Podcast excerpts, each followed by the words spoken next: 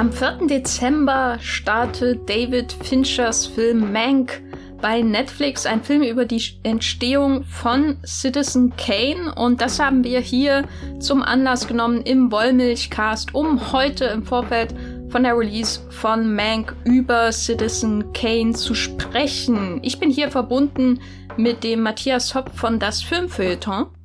Hallo. Und ich bin die Jenny Jecke von TheGaffer.de. Wir sprechen über Citizen Kane, den vielleicht besten Film aller Zeiten. Wir werden natürlich auch über diesen Ruf und wie er zustande gekommen ist sprechen. Und ihr seid gewarnt, wir werden diesen Film definitiv spoilern. Ihr werdet, falls ihr ihn noch nicht gesehen habt, am Ende dieses Podcasts wissen, wer oder was Rosebud ist. Seid gewarnt, aber viel Spaß mit diesem Podcast.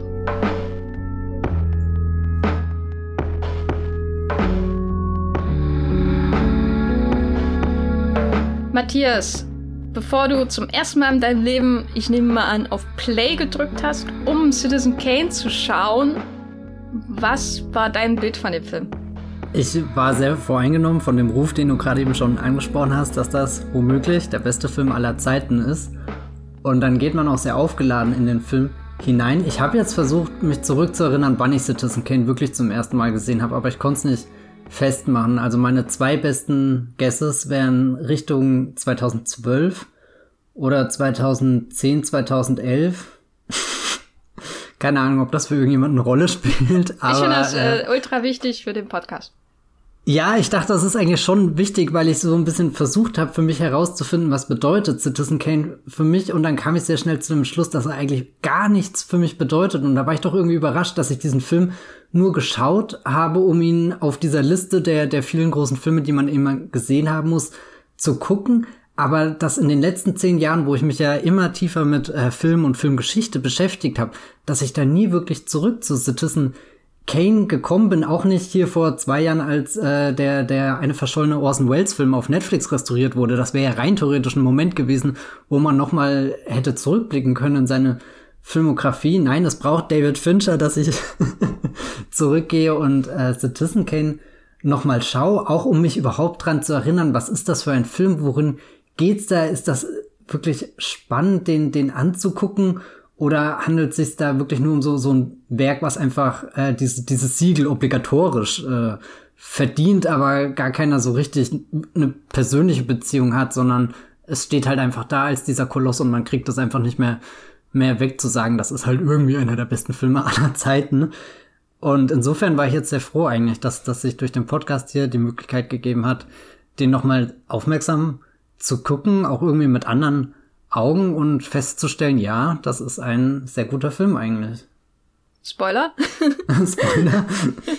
äh, ja, ich glaube, ich habe den in einer ähnlichen Situation gesehen. Also bei mir ging es auch, als ich ihn zum ersten Mal geschaut habe, darum, irgendwie etwas im Kanon so abzuhaken. Ich hatte ein wunderschönes, tolles Buch geschenkt bekommen, ähm, wo es irgendwie um die 100 besten Filme in 100 Jahren Kino ging und da gab es dann immer zwei Seiten mit großen Bildern und schönen Texten zu jedem einzelnen Film und Citizen Kane war natürlich auch drin. Äh, dementsprechend wurde er sofort aufgenommen, als er im Fernsehen lief. Äh, ähm, ich glaube bei Dreisat oder irgendwie so äh, lief der mal und da habe ich ihn aufgenommen auf VHS und geschaut, in kriseligen Bild auf meinem winzigen Fernseher in meinem Kinderzimmer und ich war, ja, keine Ahnung, ich dachte auch, ich habe ihn irgendwie gesehen und dachte, ja, ja, da, das kann ich irgendwie nachvollziehen. Es war jetzt nicht so wie bei anderen Filmen aus dem Kanon, wo man vielleicht dann irgendwie denkt, wie, wie hat er sich denn diesen Ruf erarbeitet? Citizen Kane war sehr, sehr offensichtlich ein Film, der als bester Film aller Zeiten in Frage kommt.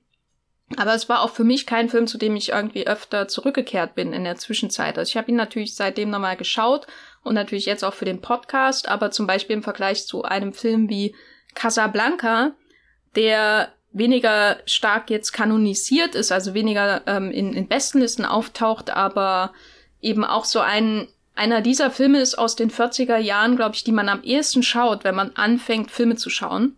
Ähm, dann wahrscheinlich sowas wie Citizen Kane und Casablanca.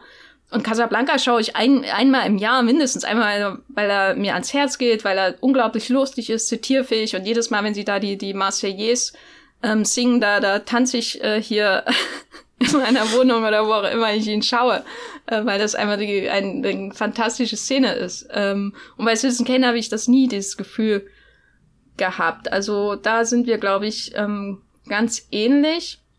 Und ja, warum ist das eigentlich der beste Film aller Zeiten? Ähm, wo, worüber hast du das, weißt du noch, wie du das gelernt hast, dass das der beste Film aller Zeiten ist? Äh, hast du es im Internet, äh, äh in der Fernsehzeitung oder wo auch immer äh, äh, äh, kennengelernt, diesen Fakt?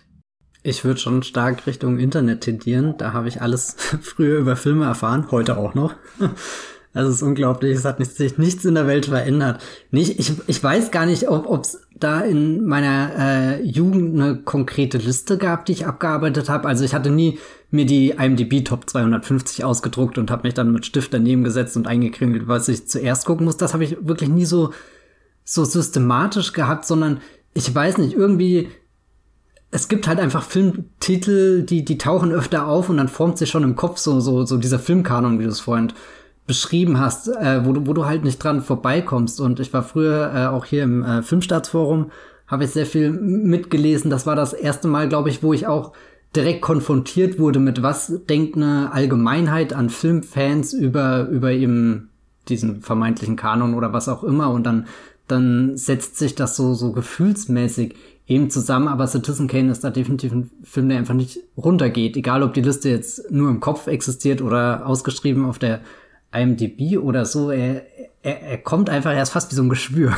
um Gottes Willen. Der Film ist auf keinen Fall ein Geschwür, ist ja gut, wie gesagt, aber lange Zeit stehe ich einfach nur fasziniert da und, und ehrlich gesagt würde ich mir wünschen, ich hätte in den letzten Jahren, wäre einfach mal auf mehr Menschen zugegangen, die gesagt hätten, Citizen Kane ist der beste Film aller Zeiten und hätte sie einfach gefragt, ja warum? Weil das würde mich wirklich interessieren. Also ich, ich könnte dir zu so vielen Filmen erzählen, warum das für mich die besten Filme aller Zeiten sind, aber ich bin jetzt sehr gespannt, wie wir im Podcast über diesen Film reden, weil das ist jetzt zum allerersten Mal, dass ich überhaupt über Citizen Kane mehr Gedanken versch äh, nicht verschwende oder, oder versuche aufzubringen, einfach als, ja gut, jetzt habe ich den besten Film aller Zeiten gesehen und fertig, jetzt kann der ins Regal gestellt werden und da steht er. Ja, ich glaube, äh, wir können unsere ähm, Zuhörerinnen äh, insofern beruhigen, dass wir ja nicht den großen Takedown von Citizen Kane anstreben, um zu begründen, warum die verurteilt der beste Film aller Zeiten ist. Oder wie du im Vorfeld schon angeregt hast, Joker. Aber Moment, hier werden Dinge aus dem Kontext gerissen, die sorry, mir irgendwann um die Ohren jetzt, fliegen. Das ist jetzt in der Welt da draußen und du kannst es nicht mehr zurücknehmen. Ja, ähm, also wenn ich nochmal tauschen könnte, Fluch der Karibik 3 ist natürlich mm. im Joker weit überhaben. Ich würde ja eher sagen, ähm, ganz unironisch Resident Evil Retribution, aber wie gesagt, äh, das ist vielleicht eher ja. ein Thema für einen anderen Podcast, wenn wir unsere eigene Liste der besten Filme aller Zeiten machen.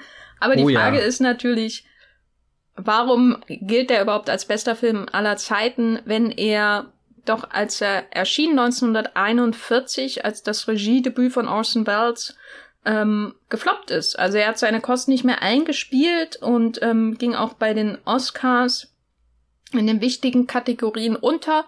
Und trotzdem gilt er heute als bester Film aller Zeiten. Woran liegt das? Also vereinfacht gesagt kann man sagen, ähm, dass er schon bevor er überhaupt rauskam, einen gewissen Ruf hatte, natürlich von Seiten von William Randolph First, äh, dessen quasi Biografie hier erzählt wird, der, der ganz strikt natürlich gegen diesen Film war und eine Kampagne gegen ihn gefahren hat, aber auch bei Leuten, die Teile gesehen haben, die den ganzen Film gesehen haben, bei Kritikern und so, war der Film ganz hoch im Kurs. Es gab schon einen Hype, wie man heute sagen würde, um Citizen Kane, bevor er überhaupt herauskam. Und das wurde im Nachhinein nur noch verstärkt. Also es gab schon in den äh, 40er Jahren, natürlich dann auch insbesondere nach dem Krieg, zum Beispiel in Frankreich Diskussionen äh, in der, der ähm, ja sich anbahnten wachsenden Filmkritik darüber, hat der Film jetzt wirklich so viel erfunden? Ähm, gab es nicht schon andere Filme, die das vorher gemacht haben und so weiter und so fort? Und dann in den 50er Jahren gab es den großen Push zum Fame, wenn man so will, von Citizen Kane. Also ähm, wir haben eben nachgeschaut. Es gibt ja diese berühmte Sight and Sound Liste äh, von dem britischen Filmmagazin, das alle zehn Jahre ähm, die besten Filme aller Zeiten wählt. Also es gibt immer eine Kritikerliste und eine Filmemacherliste. Und 1952 äh, war auf Platz eins der Liste Fahrraddiebe, was ich ähm, ganz blamabel finde Aber das ist nicht dieser Ort hier, um meinen Rant über Fahrraddiebe abzulassen, der das komplette Kino ruiniert hat. Und die Oscar-Saison ganz besonders. Ähm, aber Citizen Kane war schon ziemlich weit vorne, also in der Top 15 ungefähr. Und zehn Jahre später, 1962, war Citizen Kane auf Platz 1. Und er blieb auf Platz 1 insgesamt rund 50 Jahre bis 2012. Ähm, und da habe ich mich äh, persönlich sehr gefreut, äh, Vertigo Citizen Kane als Platz 1 in dieser Liste abgelöst hat von Sight and Sound. Aber einfach mal diese Beständigkeit und diese frühe Wertschätzung von Citizen Kane, die, die ist unbestreitbar äh, in der Wahrnehmung von Kritikern. Das hat auch viel mit äh, den französischen Kritikern zu tun, mit der Cahiers du Cinéma, äh, die in den 50er Jahren über Filme wie Citizen Kane natürlich publiziert hat, über Hollywood-Filme und da zum Beispiel auch André Bazin, der eben sehr, sehr einflussreich war in der Filmkritik, ähm, einen ganz wichtigen Aufsatz geschrieben über die Entwicklung der Filmsprache, wo er zum Beispiel ganz genau eingeht auf die Montage in äh, Panzerkreuzer Potemkin, aber eben auch die, vor allem die, die Tiefenschärfe lobt in speziell Citizen Kane. Und das sind dann eben Stimmen gewesen für den Film, die ihn im allgemeinen Bewusstsein sehr stark so in den Vordergrund gerückt haben, obwohl er nicht genug eingespielt hat, obwohl ihn damals nicht genug Menschen gesehen haben, als er herauskam. Und deswegen reden wir bis heute von Citizen Kane als dem kanonisch besten Film aller Zeiten, wobei ich äh, persönlich natürlich Team Vertigo bin. Äh, und wie gesagt, Resident Evil Retribution. Choose your fighter wisely.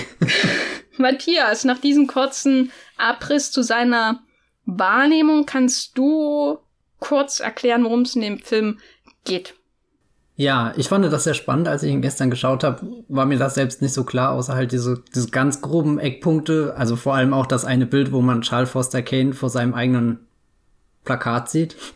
Das ist die Inhaltszusammenfassung für mich lange Zeit für, für Citizen Kane gewesen, obwohl ich den Film gesehen hatte. Ähm, so viel ist hängen geblieben. Nee, aber die Geschichte äh, beginnt mit dem Tod der Hauptfigur im Jahr 1941. Da stirbt dieser Charles Foster Kane und sehr schnell erfahren wird durch eine große Montage, was er alles erlebt hat. Und er hat einiges erlebt. Er, hat so, so den, den Lebenslauf von jemandem hingelegt, der aus dem Nichts kommt und sich dann ein gigantisches Imperium aufgebaut hat. Eine der, der mächtigsten Zeitungen in Amerika kontrolliert hat und dann natürlich auch expandiert hat, weitere Firmen und Unternehmen gegründet hat. Einfach jemand, der, der nicht mehr aus der Geschichte quasi wegzudenken ist, aber dann auch jemand, der eine sehr steile Bruchlandung hingelegt hat, der nicht nur mit ansehen musste, wie sein Imperium äh, immer größer geworden ist, sondern wie es dann letzten Endes auch in sich zusammengebrochen ist und wie sich dann herausstellt, ist diese Montage, die wir gerade gesehen haben, ein, ein Newsreel, was angefertigt wird, aber die Redakteure sind dann der Meinung,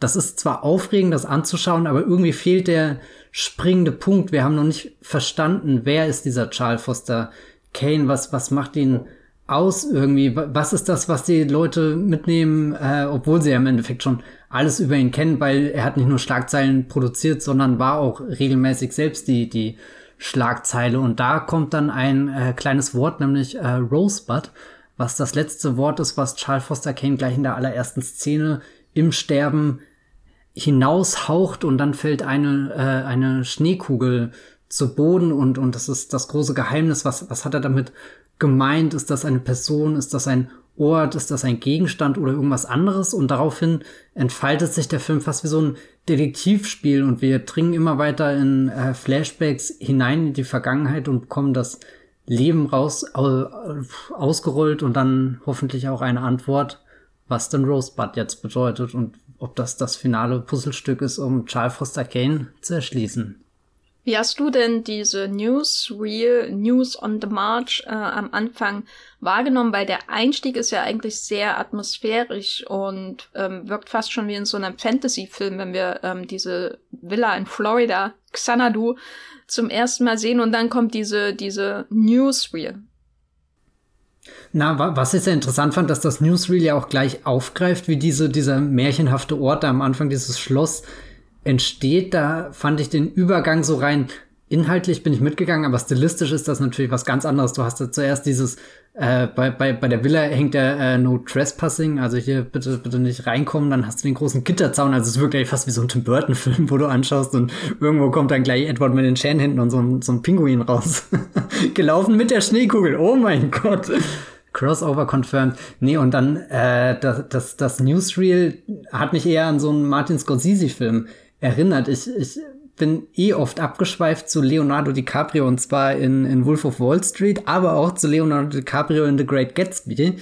Habe ich das Gefühl gehabt, das sind so beides zwei Filme, wo, wo definitiv Citizen Kane von seinem, seinem Aufbau, seiner Struktur und auch diesem Einfangen von dem Momentum irgendwie wie ein bisschen Pate stand, weil, weil du wirst ja einmal komplett mitgenommen. Du erlebst die absolute Höhe, aber dann fällst du natürlich auch mit Charles Foster Kane zu Boden und es hat mich auf den ersten oder, oder mein erster Eindruck war, ich war ziemlich erschlagen von all den Informationen, die ich dazu geworfen bekomme, weil das ganze Leben ja wirklich einmal ganz schnell durchgespult wird, aber dann rückblickend habe ich eher das Gefühl, das einfach ein sehr guter Primer auf das, was dich erwartet und also so, es gibt ein bisschen den Verlauf des Films vor, welche Stationen, zu welchen kehren wir nochmal zurück, aber es ermöglicht auch gleichzeitig nochmal diesen, diesen zweiten Blick auf irgendwas, weil, weil davor haben wir ja nur diese, diese tolle Newsreel-Montage eben und, und die deckt ja auch nicht alles ab. Die kennt nicht alle Wahrheiten, alle Figuren, die im Leben von Charles Foster Kane wichtig waren, sondern eben das, was so, so hören und sagen ist irgendwie so, so wie wenn wir halt jetzt über Citizen Kane reden, dass das der beste Film aller Zeiten ist, aber, aber äh, was eigentlich interessanter ist, ist dann der, der zweite Teil, wenn man nochmal zu diesen Momenten dann zurückkehrt und, und mit Beteiligten spricht neue Perspektiven einfängt.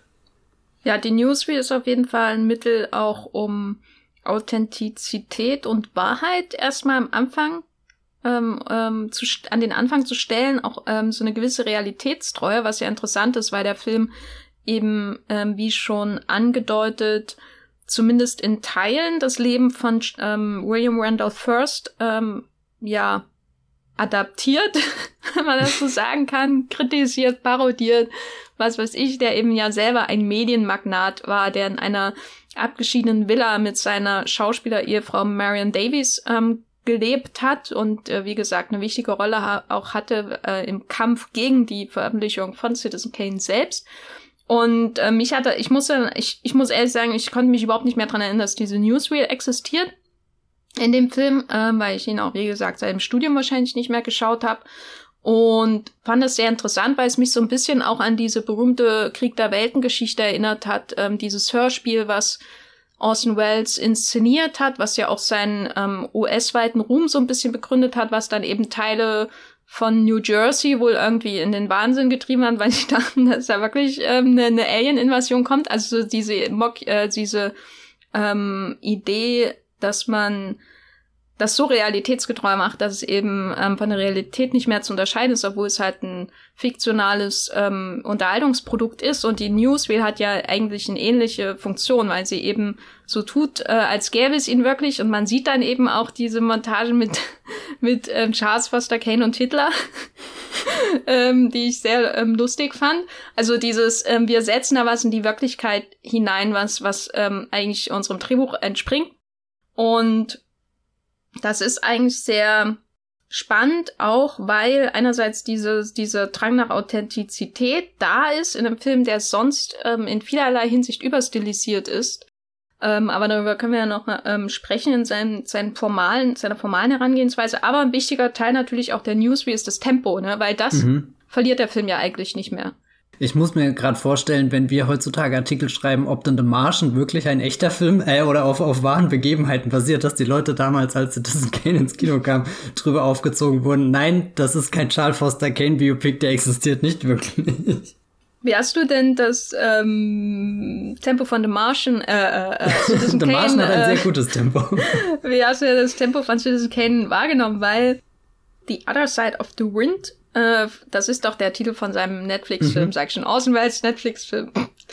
äh, das muss man sich mal auf der Zunge zeigen ja, lassen. Ja, lieber nicht. Ähm, der war ja auch ziemlich rabiat zu in seinem Tempo. Also den, den Other Side of the Wind, den habe ich noch ein bisschen chaotischer. Der entsteht mehr im Moment so, so da bin ich dabei, wie, wie die zwischen all den Kameras durchlaufen und, und von einem Ort zum nächsten hasten. Da habe ich Citizen Kane jetzt ein bisschen entspannter wahrgenommen, weil er so so einen grundfesten Rahmen hat, so so du weißt schon, was passiert ist. Bei der Other Side of the Wind, da habe ich das Gefühl, da, das sehe ich, wie wie der Film zwischen Frames eher ent, steht und, und bei Citizen Kane dadurch, da, dass wir wissen, gut, die Geschichte ist im Endeffekt schon vorbei, da, da ist, ist was sicheres geschaffen, so ein Fundament und, und jetzt gibt's äh, kleinere Abstecher zurück in die Vergangenheit, aber eben auch dadurch, dass es viele Abstecher sind, ist ja auch viel Abwechslung drinne, viele verschiedene Figuren und du hast ja so, so eine Grundspannung, die bleibt. Also einmal angetrieben äh, durch eben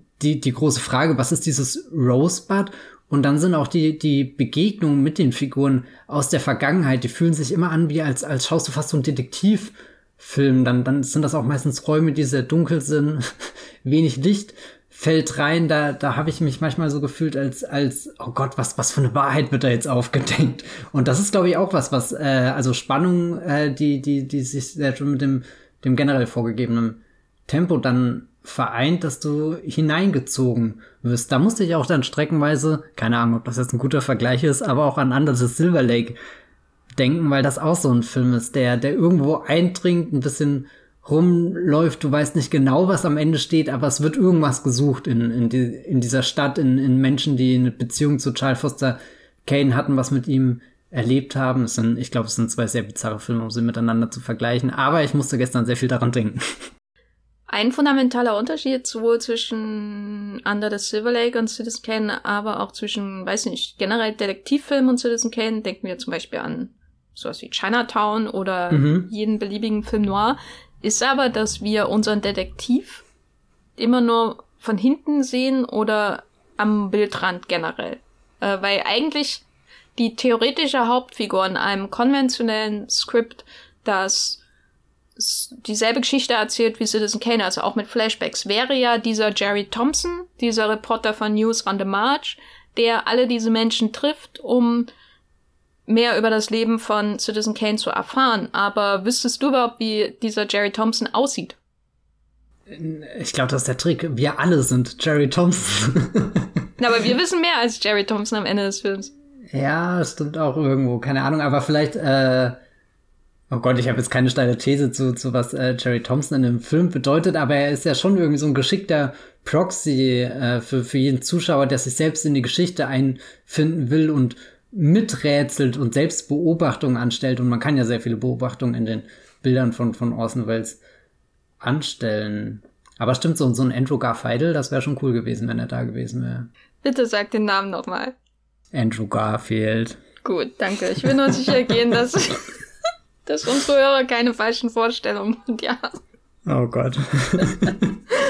ähm, ja, weil dieser, ich, ich muss oft über den Schauspieler nachdenken, der in Citizen Kane so eine wichtige Rolle gespielt hat, aber niemand weiß, wie er aussieht so richtig. Das, also denke mir manchmal, wie, wie sah sein Tagesablauf aus?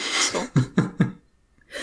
aber, aber hättest, hättest du lieber eine, eine, oder, oder, wir haben ja eine Hauptfigur, das ist ja äh, Foster Kane, aber hättest du lieber jemanden mit Gesicht gehabt, dem du auf dieser De Detektivreise folgst, weil ich meine, es, es macht ja auch sehr viel Charme bei Under the Silver Lake aus, dass da dann eben Andrew Garfield ist, mit dem du dich irgendwie identifizieren kannst, so wie er da darum schlendert, wie er irgendwie von einer Party in die nächste stolpert, gar nicht genau weiß, was passiert. Und ein, ein Reporter an sich bringt ja auch ein sehr spannendes Berufsfeld einfach mit, dass du sehr schnell investierst wirst in, in seine, seine Suche nach, äh, keine Ahnung, Wahrheit oder so. Also ich kann mir den Film auf jeden Fall vorstellen, aber es wäre ein ähm, deutlich konventionellerer Film gewesen. Und ja.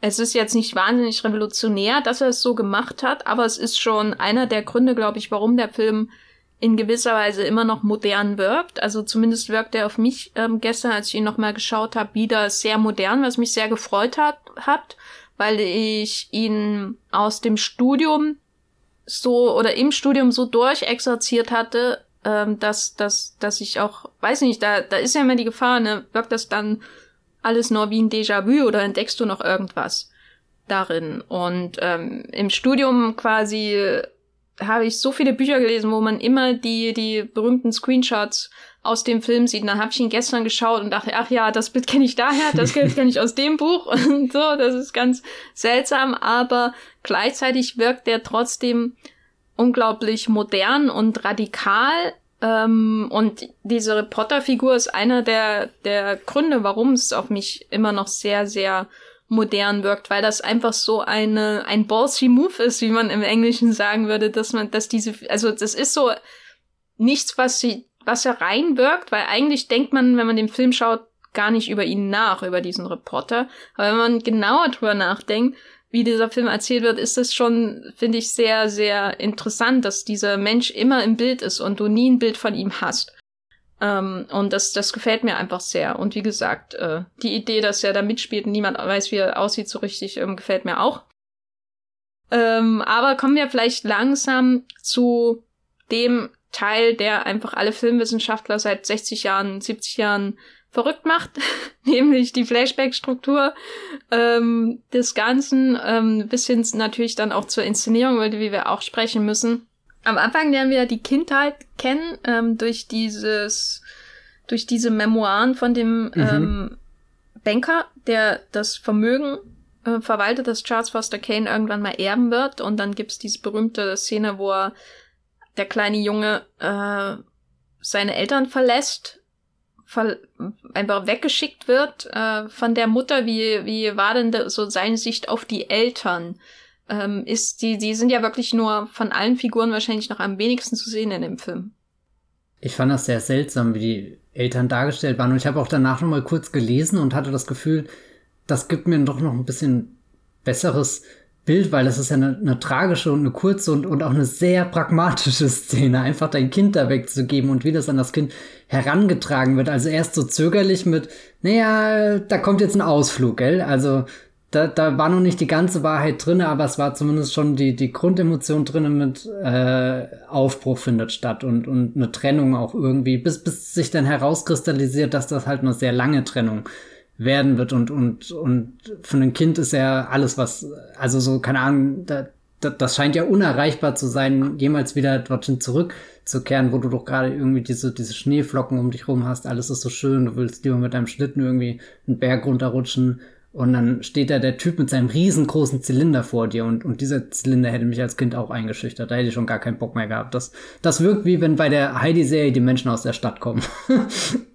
ähm, ist das wichtig in der Heidi-Serie, dass da Menschen aus der Stadt kommen? Sind Ey, das, böse? Ist, das ist total wichtig. Da Heidi hat doch dann hier die, die Freundin, die aus der Stadt kommt, die im äh, Rollstuhl sitzt, heißt sie Clara? Ich weiß es gar nicht mehr. Aber da in der Stadt, da ist doch dann das riesengroße Haus und das steht natürlich im Kontrast zu dem, dem, dem, der, der Freiheit, die man oben auf der Alm hat und alles. Äh, da, also so, was ich von der Heidi-Serie mitgenommen habe, waren, waren definitiv große Gräben zwischen äh, Landleben und ähm, Stadtleben. Äh, und, und ich finde, das steckt in den Grundzügen auch irgendwie in dieser, dieser tragischen Übergabeszene. Ich habe gerade überlegt, sage ich Abschiedsszene, aber es ist ja nicht, es ist wirklich eine Übergabe und das macht sie auch so, so einerseits trostlos und andererseits auch irgendwie schockierend, dass die Menschen da so tief drinne waren in das, was jemand mal leisten soll, kann, muss oder so dieser, dieser Gedanke von Potenzial, dass wir nicht einfach brach liegen lassen können, sondern das, das muss jetzt ausgeschöpft werden, investiert werden, da übergeben wir einfach das Kind.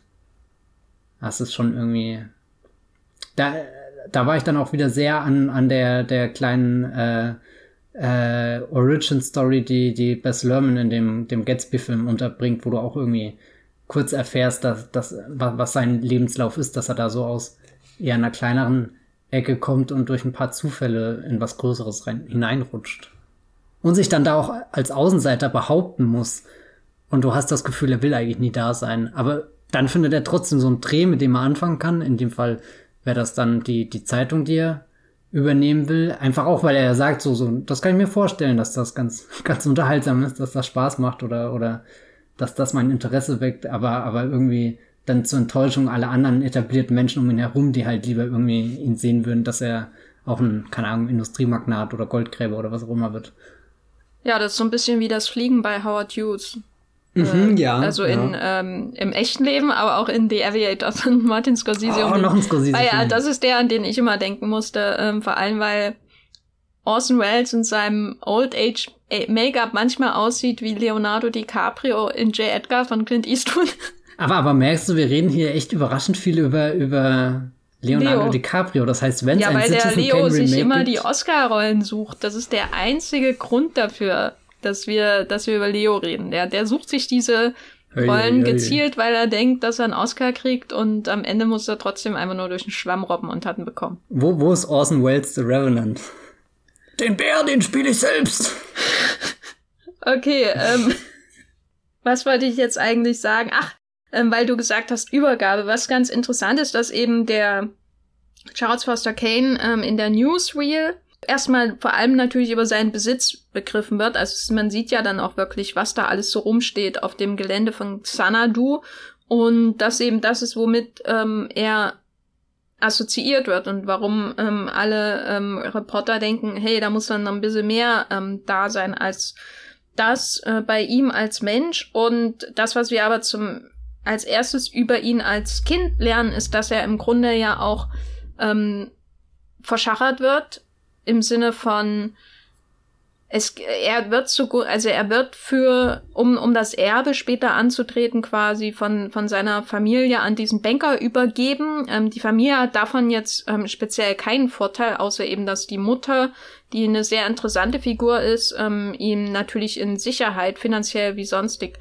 ähm, wägen will. Und ich fand sie interessant, weil ich sie am Anfang ähm, dieser Szene super unsympathisch fand, mhm. während der Vater so herzelt. Und dann gibt es am Ende ähm, diese, diesen Moment, wo, wo klar wird, dass der Vater den Sohn wahrscheinlich die ganze Zeit schlägt. Ähm, und sie ihn auch in, mhm. deswegen in einem anderen Ort sehen will. Und das ist so was, wo ich denke, obwohl das eine klischee-belastete ähm, Situation ist irgendwie, die wir da sehen, obwohl das eine Skizze ist ähm, von einem Familienleben, obwohl es auch ähm, natürlich ein Klischee ist für, für so eine Great Man Story, dass da am Ende so ein, so ein Bruch ist in der Familie, ähm, ist das sehr nuanciert, äh, wieder in kürzester Zeit quasi die, die äh, Beweggründe der Mutter, die nie wieder eine Rolle spielen wird, außer eben ähm, in dem über sie geredet wird, ähm, klargestellt werden. Und ähm, das fand ich gestern überraschend so. Also als ich es geschaut habe, weil ich, wie gesagt, die Details nicht mehr von der Handlung selbst im, im Kopf hatte, war das eine sehr unge ungewohnt oder unerwartet berührende Szene für einen Film, der mich jetzt eigentlich nicht sonderlich berührt hat beim ersten, bei den ersten paar Mal, wo ich ihn geschaut habe. Gab es für dich in dem Film ähm, Momente, wo du trotz dieser kanonisierten Distanz berührt warst? Ah, oh, das ist sehr schwer.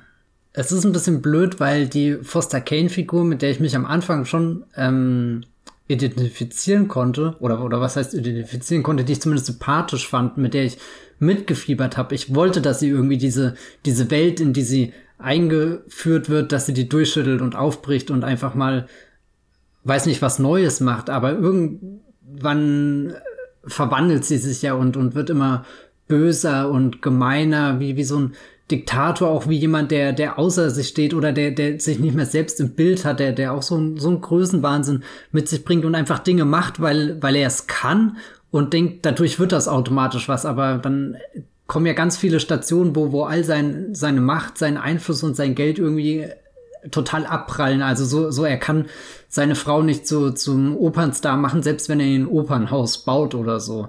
Und, und trotzdem fehlt ihm da komplett die Einsicht für den, den, den Moment so, also read the room.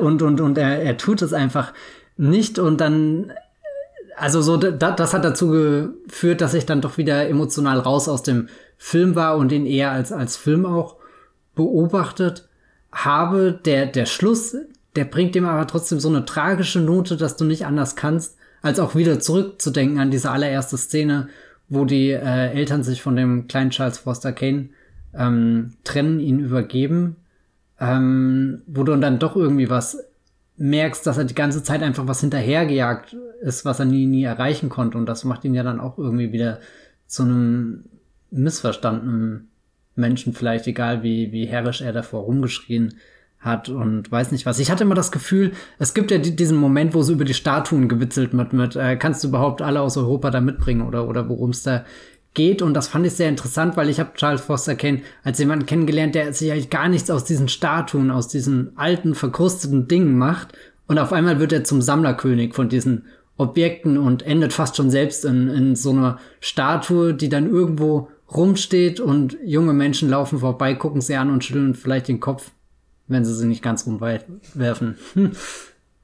Wobei diese Bewegung, dass er sich Dinge aneignet, ankauft, die hat, hast du ja trotzdem schon sehr, sehr früh, wenn er sich den Acquire kauft. Ne? Man denkt eben am Anfang noch, das ist alles ähm, aus, aus idealistischen Gründen, aber das, ähm, sage ich mal, aus kapitalistischer Sicht tragisch an Charles Foster Kane ist, dass er, und was wird ja auch mehrfach im Film gesagt, dass er eben immer nur kauft und eigentlich nicht aufbaut. Ähm, ja. Und darauf habe ich diesmal auch mehr geachtet als sonst, ähm, weil er sich die Zeitung kauft, er kauft sich die, die besten ähm, ähm, Journalisten der Stadt, was ich auch einen schönen Oldschool-Moment irgendwie fand, der, der, wo ich eine Träne verdrückt habe äh, über ich den Zustand sehr lange über diese, die, diese Szene nachgedacht und dachte einfach mit, die, echt, diese Welt hat mal existiert.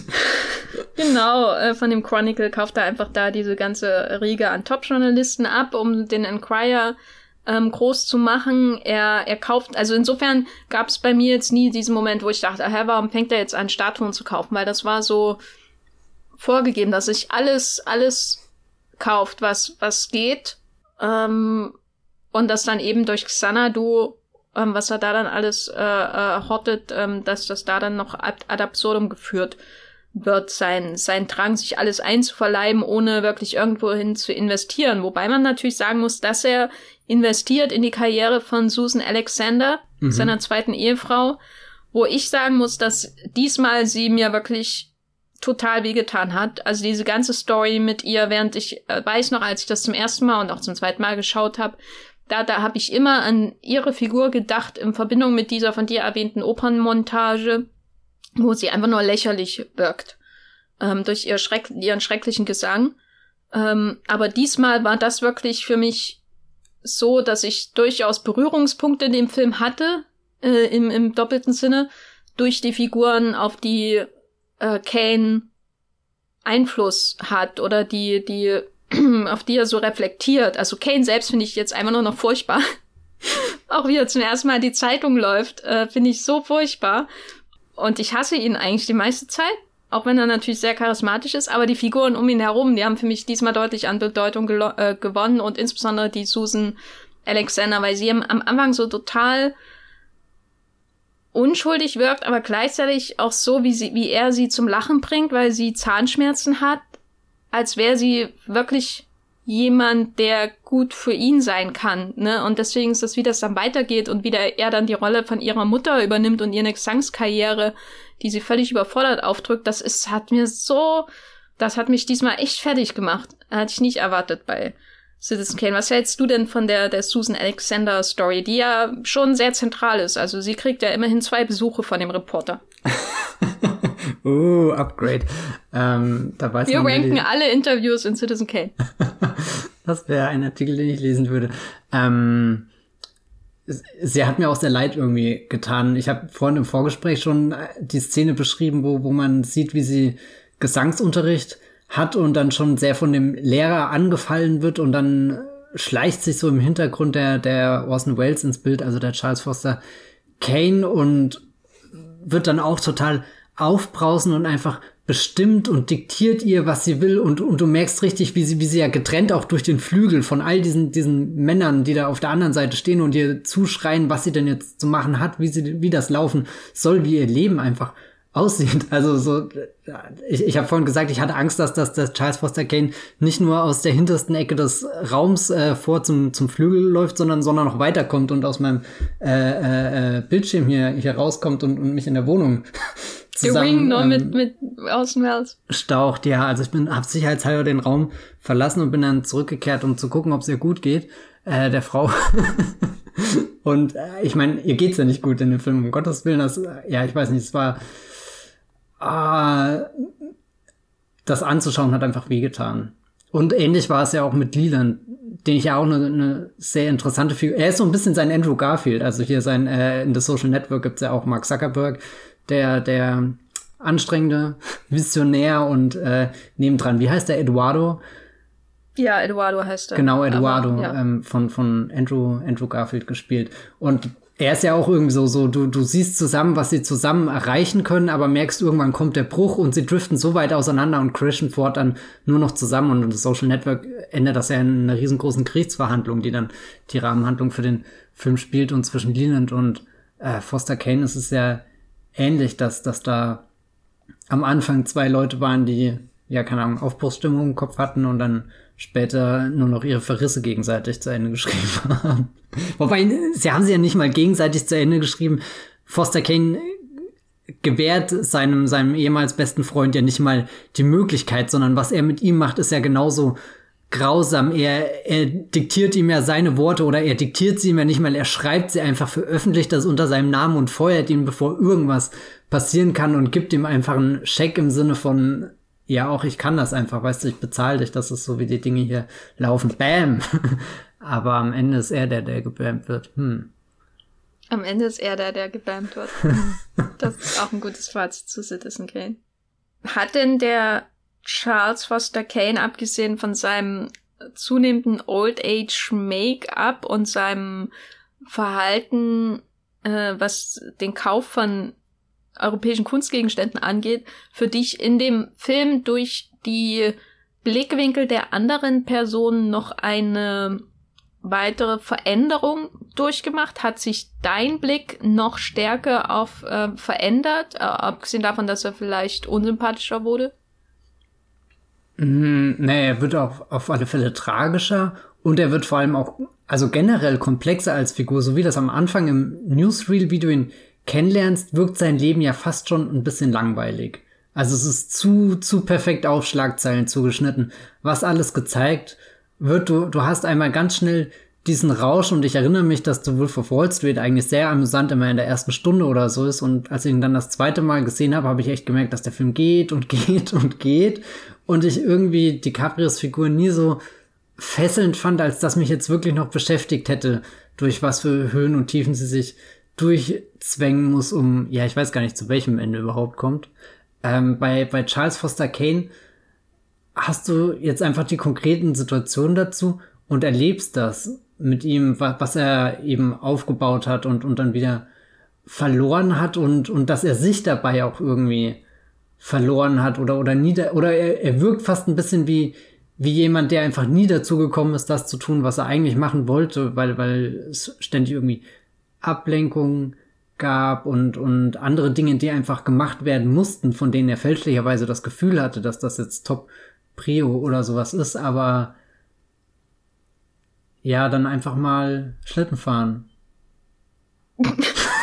warum, warum musste er auch nach Florida ziehen? Weil das, er hat sich ja extra einen Berg gebaut, ne? Um Stimmt, da Xanadu, aber er war so kurz davor, nicht. gell? Also so, so, er baut sogar den Berg, aber dann denkt er nicht dran, dass er auch eine Schneemaschine braucht und, und irgendwie das Einzige, was er, was er sich da errichtet, ist so, so eigentlich sein eigenes Grab mal schon. Er wirkt da wie ein, wie ein Pharao, der sich seine Pyramide baut oder am Ende, wenn die, wenn die Kamera da aus seinen Schätzen herausfährt, dann musst du an zwei Dinge denken. Einerseits der äh, Raum der Wünsche bei Harry Potter, Natürlich. Das, das, ist vielleicht gar nicht das beste Beispiel, sondern ich muss noch viel mehr an den ersten Indiana Jones Film denken, wo du auch den ganzen Film hinterherjagst. Hast du endlich die Bundeslade, dann öffnest du die Bundeslade und was rauskommt, naja, da habt ihr den Salat.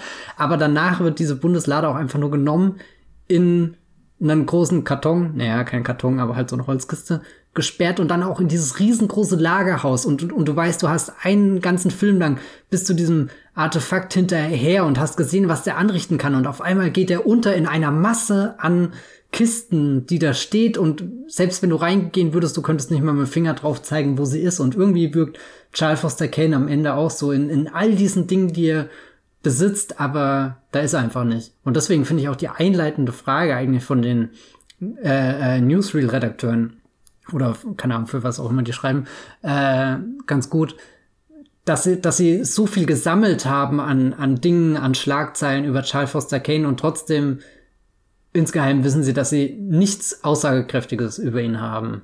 Und da habe ich das Gefühl, dass Citizen Kane als Film der Figur dann schon ein, ein, eine Persönlichkeit, ein Profil gibt, selbst wenn man sich dran reibt, aber da, da ist dann auf einmal wirklich dieser, dieser Medienmogul und nicht nur das Wort Medienmogul, sondern du hast auch ein Gefühl für die Größe, für die Stimme, die, die Lautstärke, die, seine, seiner Stimme, die er, die er im Raum hat oder so, die, die, die, keine Ahnung, die Augen, die er zusammenkneift und, und meinetwegen auch die, äh, die Haare, an denen du am Ende erkennst, das sind keine natürlichen Haare mehr, die er auf dem Kopf hat, aber du verstehst, warum sie grau sind, weil, weil eben davor einiges zum Erleben da war. Ich habe gerade nachgeguckt, äh, äh, weil ich unsicher war, aber ähm, das Ende von Indiana Jones ist auch äh, äh, mehr oder weniger wirklich von Citizen Kane inspiriert. Jetzt ernsthaft? Ja. Oh mein Gott. Äh, weil ich musste gestern auch dran denken ähm, und dachte schon, ähm, hat er eigentlich auch die Bundeslade in Xanadu? Äh, ich würde also, mich nämlich nicht wundern.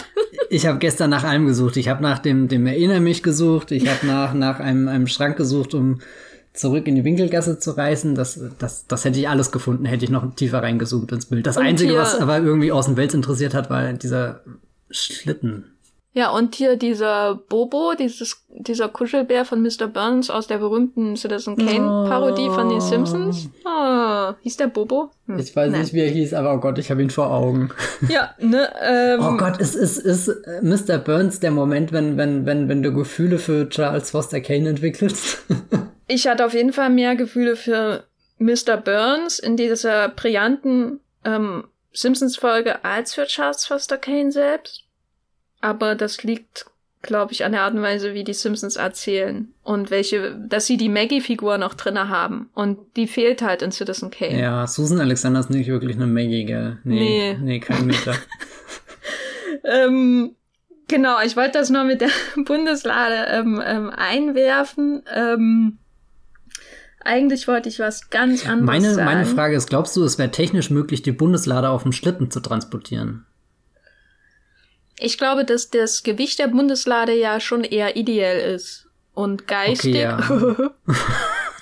als ähm, wirklich ähm, ähm, äh, quantitativ äh, messbar. Aber es sieht schon nach so einem massiven Teil eigentlich aus, gell? Aber du die bietest die äh, perfekte Überleitung für mich, weil ähm, ich wollte schon einen äh, Punkt äh, äh, überspringen, um gleich zum zum zum richtigen Twist dieses Films zu kommen, weil das gerade so gut passt, nämlich Rosebud, äh, der Schlitten, Spoiler, äh, weil wir gerade ja uns schon in diesem Raum befinden, wo die ganzen Güter von ähm, Citizen Kane, also Charles Foster Kane, rumstehen. Äh, und am Ende gibt's natürlich die große Enthüllung, wo ähm, der Film im Grunde auch ein bisschen enthüllt, welche Rolle wir als ähm, Zuschauer oder ähm, Zuschauende eigentlich einnehmen, weil lange Zeit fühlt es sich ja so an, als wären wir unterwegs mit diesem Mr. Thompson, als hätten wir ungefähr dasselbe Wissen, denselben Wissensstand wie dieser Reporter. Und dann gibt es aber natürlich diesen Moment, wo sie der Film ähm, sich äh, seiner Perspektive entledigt und ähm,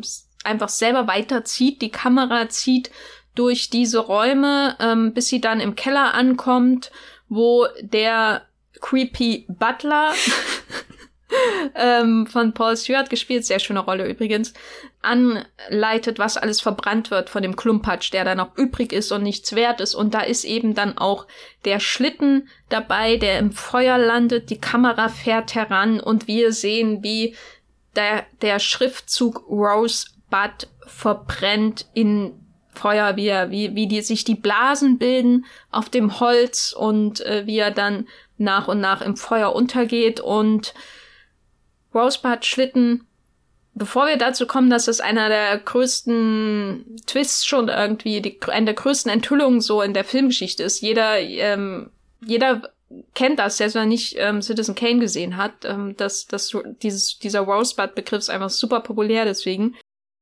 Bevor wir dazu kommen, hat diese Enthüllung deinen Blick auf Kane verändert? Ja, das schon. Ähm, ich habe ja vorhin schon gesagt, das Ende macht ihn dann zu so einem tragischen Typ und du weißt ja auch irgendwie, dass keiner einfach wissen wird, wer jetzt wirklich ist. Also die Eingangsfrage wird zwar für uns Zuschauer irgendwie gelöst und wir können jetzt viel hineininterpretieren, was das alles für ihn bedeutet, hat aber die Leute im Film, die sich ja eigentlich auf der Suche nach der Wahrheit von Charles Foster Kane begeben haben, die bleiben ja jetzt irgendwie bei ihrem Newsreel hängen und der Creepy Butler hat einmal ein großes Machtwort gesprochen. Burn it all! und er hat gar nicht gemerkt, wie er den wertvollsten Schatz da verbrannt hat. Aber das ist ja auch irgendwie was Tolles, dass der Film dann nochmal, der so viel durch Besitztümer streift und so viel von Erfolg erzählt und was man sich kaufen kann, was man leisten kann und dass man, dass das, was einen halt wirklich beschäftigt, dass das von den meisten Menschen einfach nicht mal wahrgenommen wird, sondern halt einfach untergeht, ob, obwohl Charles Foster Kane sein ganzes Leben lang offenbar an nichts anderes gedacht hat und dann sogar im Sterbebett lag und, und die letzten Lebenszüge, Kräfte, was auch immer, die in ihm gesteckt haben, aufgewendet hat, um, um nochmal Rosebud zu sagen, was ja auch irgendwie ein schönes Wort ist, um es zu, zu hauchen, so Rosebud. Was könnte auch so ein Fluch der Karibik-Bösewicht sagen? Irgendwie so, Jack Sparrow, Rosebud. ich sehe schon Javier Bardem äh, im Remake von Citizen Kane in der Rolle. Moment, wir, wir, wir, aber wir haben doch schon Leonardo DiCaprio für die Rolle. Ich wollte aber einen guten Schauspieler. Und ähm, was wir auf jeden Fall von Javier Bardem erwarten können, sind äh, viel bessere Frisuren, als äh, was Orson Welles hier im Original aufbietet. Das stimmt schon. Ich bin jetzt auch gar nicht so abgeneigt, ihn in so einem Typ einfach mal zu sehen. Hab Javier Bardem noch nie in so einem Rollentyp irgendwo im Kino gesehen. Hm. Na gut. Aber äh, nochmal zurück auf die Frage. Der Twist verändert schon etwas, wie man Kane sieht. Dann ist aber auch schon wieder, weil bei mir geht es auf jeden Fall ähnlich. Kann ich noch ähm, ganz kurz was anderes sagen? Ja, klar. Weil was mir aufgefallen ist, du hast jetzt öfter im Podcast schon Citizen Kane gesagt, anstatt Charles Foster Kane. Und das finde ich sehr interessant, weil das macht ihn ja, also so Citizen, der, der einfache Bürger, und er ist ja nie der, der einfache Amerikaner, der ja immer behauptet zu sein, sondern er nimmt ja, egal wo er ist, eine, eine gesonderte Stellung ein, aber vielleicht macht ihn dieser Schlitten, also irgendwie so eine ganz banale, triviale Kindheitserinnerung, irgendwas, was halt wirklich jeder Mensch hat, das macht ihn vielleicht wirklich wieder zum Citizen Kane. Hm. Okay. Nein, also es macht ihn, also Charles Foster Kane, da denkt man halt immer an, da denke ich ans Xanadu und, und Reichtum und das ist halt der Magnatenname und der, er hat einen ähm, zweiten Vornamen, was ich prinzipiell beneidenswert finde, weil ich keinen habe. Und Foster Aber ist halt auch so ein Name, den Foster, boah. Foster, besser als Charles F. Kane auf jeden Fall. Wobei Paul F. Tompkins auf jeden Fall besser ist als Paul Foster Tompkins. Ich musste gerade auch drüber nachdenken, finde ich den Namen von Paul F. Tompkins jetzt weniger cool? Hm. Aber es hört sich schon besser an, wenn du als, als, äh, als Elternteil auf dem Spielplatz, glaube ich, rufen kannst, Charles Foster Kane, komm sofort mit deinem Schlitten her. Auf jeden Fall, ja. Ähm, wo waren wir jetzt überhaupt? Also, oh Gott, ich habe dich unterbrochen, tut mir leid. Nein, ähm, ich sehe das, ich sehe das auf jeden Fall ähnlich wie du.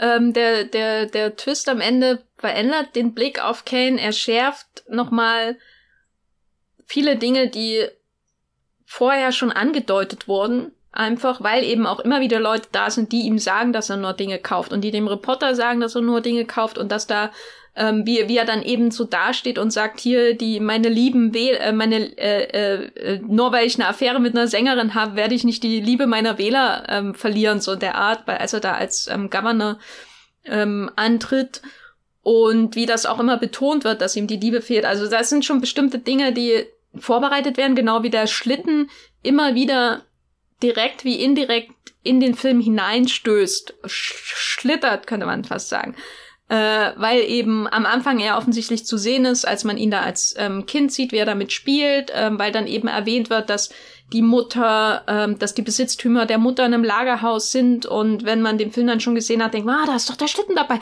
deswegen hat er den Schlitten damit und so weiter und so fort. Also es gibt verschiedene Dinge, die das alles vorbereiten, sowohl die Existenz des Schlittens im Film ähm, wird indirekt mehrmals unterstrichen und in Erinnerung gerufen als auch die Bedeutung des Schlittens ähm, in, auf einer symbolischen Ebene für Kane, sein, seine Sehnsucht nach der, der, der ähm, Liebe seiner Eltern und die Ursch oder zumindest seiner Mutter mindestens, äh, aber auf jeden Fall seine Sehnsucht auch nach dieser ungetrübten Jugend, wo er frei war von dem Geld und so. Ähm, also das wird alles vorbereitet und dann wird es wie ein wunderschönes Geschenk am Ende verpackt und du siehst, wie es verbrennt.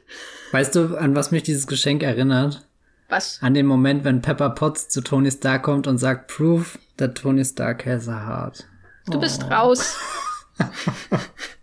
du bist raus. Der Podcast ist beendet. Ende. Also, nee, hier, wir reden hier über Citizen Kane und ausgerechnet heute musst du mit Iron Man kommen. I'm Mensch, so sorry. Mensch, Mensch. Was ich aber eigentlich sagen wollte, denkst du, hast du gestern oder als du ihn geschaut hast, intensiver darüber nachgedacht, wie der Twist vorbereitet wird?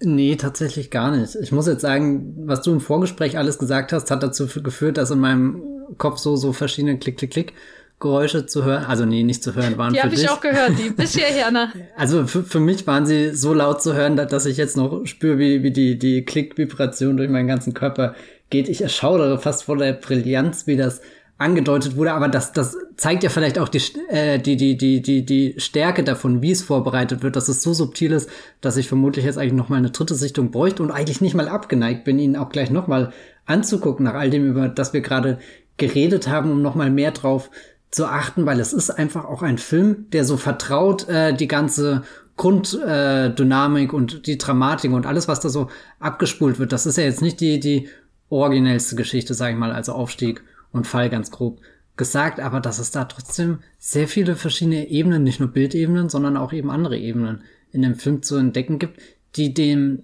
einfach sehr, sehr, hm, wie sage ich das, füllig wirken lassen. Also so, ich habe das Gefühl, das ist ein Film, da könnte ich reingreifen und egal, was ich aus der dunklen Box raushol, ich hatte es vorher noch nicht in der Hand. Es wird mich überraschen. Bäh. Ja, keine Ahnung, ob das ein tolles Bild ist, aber oh Gott. Äh, es ist Sonntag. Ist das wie äh, Schrottwichteln, der Film? Ja, ja, ich, ach nee, ich bin kein Schrottwichtel-Fan. Hm. Ich bin Schrottwichtel-Fan. Da Ja. habe ich schon ähm, Ghost Rider auf DVD bekommen. Eins oder zwei?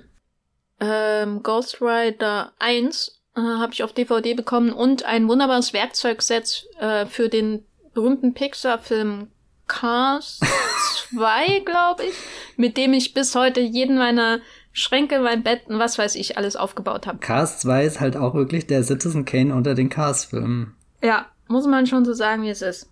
Wenn du schon die verschiedenen Ebenen ansprichst, dann ist das jetzt, glaube ich, die perfekte Überleitung und überhaupt nicht gewollt, um darüber auch zu sprechen, wie dieser Film inszeniert ist. Weil ähm, es gibt, also ich glaube, wir haben jetzt schon im Laufe dieses Gesprächs verschiedene Gründe so indirekt genannt, warum der Film so angesehen ist. Also zum Beispiel eben die Flashback-Struktur, ähm, den, der Umgang ähm, mit den unreliable narrators, wenn man so will, also die verschiedenen Perspektiven. Es ist ja so ein bisschen so ähnlich wie wie Rashomon. So, ähm, die, die Idee dahinter ist so ähm, nicht ganz so radikal und oft widersprechen sich ja auch die, die, die Erzähler nicht unbedingt, aber es ist natürlich so, dass wir ganz viele Perspektiven auf einen und denselben Mann und manchmal sogar einen und denselben Moment in seinem Leben erhalten. Also dann lernen wir eben von Susan Alexanders Scheitern als Opernsängerin zuerst von Jebediah Leland und dann von Susan Alexander. Und das ist natürlich ähm, sehr interessant, diese Perspektiven zu vermischen und dann zu überlegen, wie sieht denn vielleicht Kanes Perspektive auf das Ganze aus? Und ähm, dann natürlich auch diese Twist Narrative, die den Film ähm, ja in gewisser Weise auch legendär gemacht hat. Wenn wir von berühmten Spoilern der Filmgeschichte sprechen, dann ist dann eben sowas dabei wie Citizen Kane oder eben ähm, das Imperium schlägt zurück oder eben Fight Club und so weiter und so fort ähm, und äh, irgendwie viele Filme von Christopher Nolan. Bäh. Das gehört sicher auch dazu, aber einer der wichtigsten Punkte, der ihm natürlich auch besonders in äh, ähm, aus Sicht von Kritikern so legendär und einmalig und was weiß ich macht, ist natürlich die Inszenierung. Das ist die Nutzung der Tiefenschärfe.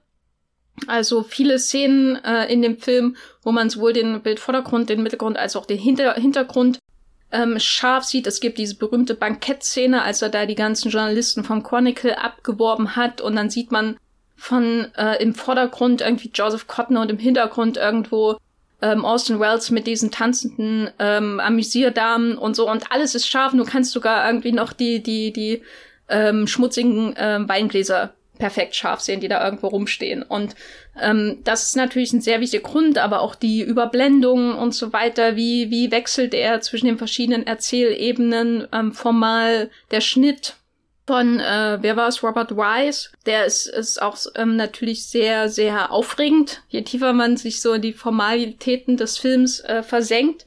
Die Kameraarbeit von Greg Tolland, äh, natürlich auch. Also man könnte jetzt so sagen, was, was ist alles geil an dem Film. Aber das Interessante ist natürlich, wenn man den Film schaut, denkt man da dann intensiv drüber nach, über die, über die formalen Aspekte. Hast du darüber intensiv nachgedacht? Hast du länger über die Tiefenschärfe nachgedacht, als du ihn jetzt nochmal geschaut hast? Ähm, arbeitet das vielleicht auch gegen den Film, falls es der Fall ist? Ich habe überlegt, ob es gegen den Film arbeitet. Für mich war das gestern eigentlich eine Bereicherung, da noch was Zusätzliches zu haben, in dem ich mich irgendwie drin verlieren kann und auch immer mal wieder so kurz geneigt bin, das Bild wirklich anzuhalten und es gerade einfach zu, zu genießen, weil, weil das sehr schön dekoriert ist das falsche Wort, aufgestellt ist die, die Figuren im Raum, der Raum an sich, was für ein Ausschnitt ist da gewählt und, und wie bewegt sich dann da jemand eben rein? Und, und das Eindrücklichste war die, die Szene, die ich vorhin schon gesagt habe, wo der Charles Foster ja wirklich aus der, der hintersten, kleinsten Ecke kommt, also so, so ein Moment, wo sich was in das Bild hineinbewegt und du, du kriegst es eigentlich erst mit, wenn es zu spät ist, aber weißt insgeheim, boah, der war schon die ganze Zeit da und das, das, äh, es arbeitet eigentlich nicht gegen den Film, sondern im Gegenteil, das macht ihn immersiver, weil, weil du richtig äh, reinfällst. Das ist ja fast wie 3D und 3, D-Brille, also so, du, du hast auch ein Gefühl für, für meinetwegen Xanadu, was ist das für ein Schloss, wie, wie tief geht der, der, der Schatz von Charles Foster Kane, aber gleichzeitig wie, wie groß ist die Leere der Räume. Ich glaube, es ist definitiv, äh, also speziell die Tiefenschärfe ein, ein, ein künstlerisches ähm, Stilmittel, das den, den Film in seiner, seiner Handlung und, und was er erzählen will, wie er sich den Figuren annähert, das ihn nur unter stützt und klar reißt sich das manchmal raus, weil, weil du einfach Tränen in den Augen hast, wie schön das alles aussieht. Aber ich glaube, es gibt hundertmal schlimmere Dinge, die in einem Film passieren können. Okay, Tränen in den Augen hatte ich nicht. Ja, nein, kann das war jetzt auch sehr spitz formuliert. Aber du, du hast vorhin gesagt, er wirkt sehr, sehr modern, er wirkt nicht angestaubt und frisch und, und, und das waren gestern auch vor allem die, die, die Bilder, die mir dann einfach im Kopf geblieben sind, wo ich mehr sehen wollte, wo, wo, wo Citizen Kane für mich auf einmal nicht mehr der Film war, wo ich gedacht habe, ja gut, der steht halt sowieso auf jeder Liste. Das ist halt der beste Film aller Zeiten, in Anführungsstrichen, sondern wow, das ist ja vielleicht wirklich der beste Film aller Zeiten. Oder also wo, wo ich mehr Gespür dafür bekomme, wo, wo sich Citizen Kane von einem Staubfänger, den ich immer im Regal meiner Oma sehe und mich fragt, wann werde ich den Film endlich mal sehen, äh, in was Aufregendes verwandelt, was, was vor mir lebendig ist und, und einfach sprudelt und, und, und da ist und, und was sich wirklich fortbewegt, wo, wo nicht nur groß zwei Stunden Laufzeit dasteht, sondern wo ich, wo ich, ja, weiß nicht, wo, wo, wo sich was bewegt. Zum Teil habe ich auf jeden Fall das Gefühl, dass man so stark drüber hinwegsehen kann, weil es halt den Film auch hilft, äh, durch das äh, Blocking zum Beispiel, also wie die Figuren im Film ange aneinandergereiht werden ähm, und eben in solchen Momenten wie, wie eben diese Gesangsszene, die du mhm. erwähnt hast, dass, dass er dann da hinten reinkommt und sich ja wie er auch in, sich in ihrem ganzen Leben an sich äh, ähm, äh, verhält, immer mehr hineindrängt ins Bild und natürlich auch auf ihr Leben, in ihr Leben drängt und Kontrolle über ihr Leben hat und so. Ähm, aber es gibt auch so Momente eben bei dieser Bankettszene, wo ich dann wieder zurückversetzt mich fühle, als würde ich gerade ein Buch von David Bordwell durchblättern und mir nochmal durchlesen, warum das da so, so grandios ist. Also das ist so ein distanzierender Effekt, wo ich manchmal das Gefühl habe, es wirkt wie ein Spezialeffekt, der da ist. Aber ich bin nicht so immersiv drin wie bei einem Spezialeffekt, der zum Beispiel in einem Spektakelmoment in einem Film zum Einsatz kommt, zum Beispiel eine Action-Szene oder so. Also das ist ganz seltsam. Also es wirkt dann so, als würde ich ihm direkt bei der Arbeit zusehen. Und ich denke dann, wie hat er die Bankettszene geplant und so. Also das wirkt dann, da bin ich dann schon wieder sehr analytisch. Da habe ich das Gefühl, ich sitze hier die Szene, ähm, weil mich der Film in diese Position drängt, ähm, weil das, was da passiert, eigentlich gar nicht so super interessant ist. ne? ähm, aber dann gibt's auch wieder Momente, zum Beispiel so, so ungefähr zehn Sekunden vorher, wo dieser grandiose Übergang ist zwischen ähm, dem Foto der Chronicle-Journalisten, das er sieht, an dem Schaufenster vom Chronicle, und dann gibt's einfach einen Schnitt und du siehst diese, diese Leute, wie sie dann da sitzen und das Foto wird gemacht, aber sie arbeiten jetzt für, äh, für, für Charles Foster Kane, den Enquirer. Und ich denke nur, bin ich jetzt im Jahr 1941? Oder im Jahr 2017 bei einem Martin Scorsese-Film. Und Scorsese, Entschuldigung. Äh, Scorsese? Na, egal. ähm, ich wusste mal, wie er ausgesprochen wird. Und das sind dann, das ist natürlich auch distanzierend in gewisser Weise, aber da denke ich nur, boah, wie hat er das denn gemacht? ja, dann kann ich ihn wieder, oder dann, dann stört es mich nicht so, dass ich darüber nachdenke, ähm, wie die Bilder zustande gekommen sind und überhaupt die Übergänge in dem Film finde ich einfach wunderschön auch. Ja, da kommen dann meine Tränen, ähm, wie er zwischen den Zeiten und den Erzählern wechselt und die, die Opernsequenz, wo die wo Susan Alexander unten auf der Bühne steht und die Kamera so elendlang hochfährt ähm, durch das Gebälk äh, dieser, dieser Bühnenarchitektur, bis dann irgendwann oben die beiden Arbeiter stehen äh, und der eine hält sich die Nase zu, ne, der stinks. Das ist auch sowas, wo ich denke, das ist so ein Show-off-Move. Aber ich finde ihn großartig. Da, das wollte ich gerade noch sagen. Also die, diese Opernszene und auch das, äh, was kurz davor oder kurz danach passiert, wo die Kamera so von ihr weggeht und du siehst, wie, wie die Lampe hochgeht, wie das Bühnenbild sich gerade noch so, so formt und, und du merkst, okay, wir, wir, wir gehen gerade bis kurz vor den Vorhang, dann geht der Vorhang auf und du siehst dann, wie das Licht reinfällt und dann später nochmal die gleiche Szene quasi umgedreht. Das, oh. da, da, ja, ich weiß nicht, das, da, da ist, ja, oh. Da, da dachte ich auch kurz irgendwie an Mission Impossible 5. Ich kann aber echt nicht sagen, warum. Äh, okay, ja, hm. Opern halt, ne? Ja, ja, nee, nee, nicht nur irgendwie mit Opern, weil irgendwie Christopher McQuarrie in meinem Kopf auch so ein Regisseur ist, der, der sich sehr für die, für, für, für, für die Craft äh, interessiert und das auch immer irgendwie zur Schau stellt, wie er manche Dinge in Szene gesetzt hat, was für ein Objektiv er da verwendet, irgendwie all diese kleinen, feinen Details habe ich das Gefühl und, und in Citizen Kane sieht man das dann eben auch so in so eine perfekte Ausführung, so in so eine richtige, detailreich abgefahrene Szene.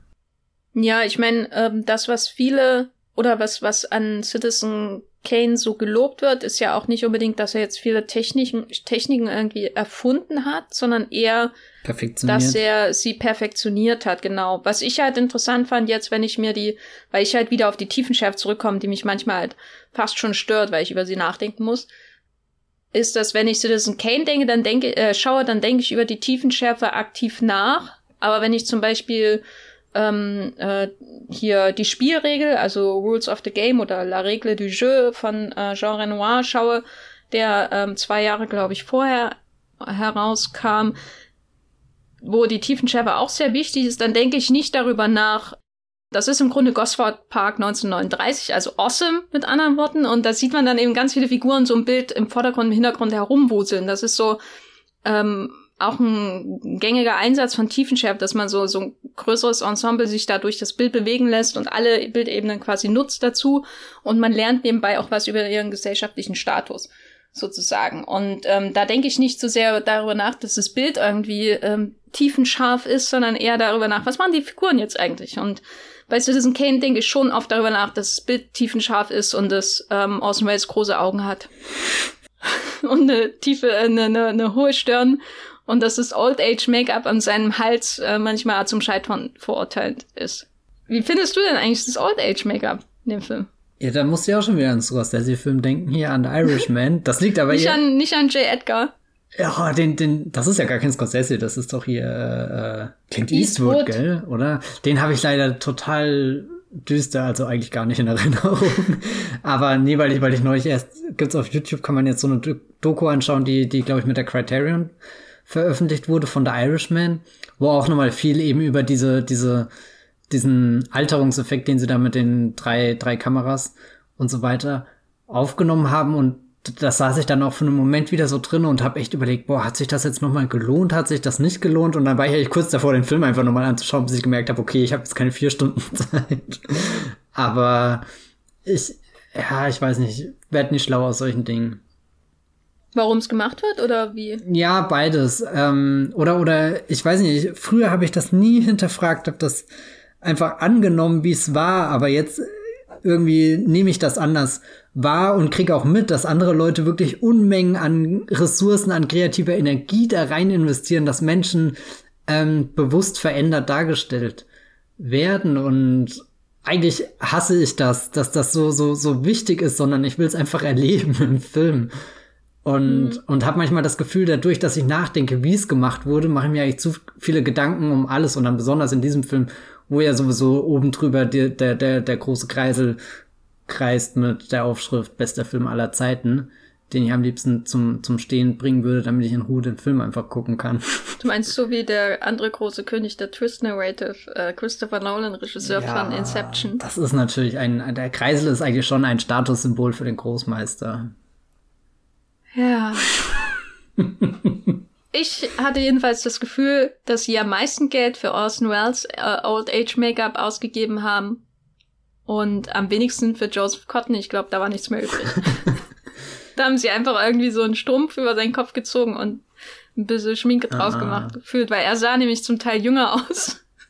Was zumindest bei, bei Orson Welles, er wirkt gruseliger und so durch, durch seine Haare oder du, du siehst mehr den, den mh, mm, zwischendrin dachte ich, ich habe vorhin, glaube ich, mal ganz kurz Größenwahn oder sowas erwähnt. Und das kommt für mich auch durch das ähm, Make-up auf alle Fälle in den, den späteren Minuten des Films zum Vorschein, dass, dass ich manchmal in die, äh, die, die Augen, die fast schon teuflische Augen schaue und, und was sehe ich dann da drin? Es ist auf alle Fälle irgendwas, was mir sehr viel Angst bereitet, was Unberechenbares, wo wer weiß, wenn, wenn sich jemand ein eigenes Schloss baut, das Xanadu heißt, wer weiß, was der als nächstes tut.